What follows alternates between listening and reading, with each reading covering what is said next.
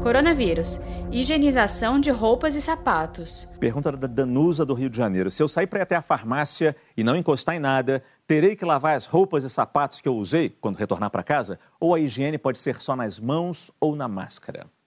É, o, a questão é que você nunca sabe se você tocou ou não, e como vocês mostraram aqui, tem gente que está respirando do lado, tossindo, espirrando, eventualmente, sim. É, é, falta combinar com os russos, né? Você sabe o que você fez, mas você não sabe o que os outros estão fazendo no seu entorno. Então, assuma o cuidado que sim, lave tudo, arrume tudo. Né?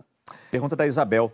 Ela deve ter visto a doutora Rosana usar máscara, uh, usar luva e pergunta: é recomendado utilizar luvas para ir ao supermercado? Vamos deixar bem claro isso, doutora. Isabel, para mim não. Isso é uma falsa sensação de segurança. Você vai no supermercado, lógico, você vai manipular uma série de coisas, você vai pegar as coisas, pense que sua mão está contaminada e use o álcool gel que tem em todos os mercados hoje e não coloque a mão na sua face enquanto você não fizer a higiene das suas mãos. Saiba mais em g1.com.br/coronavírus.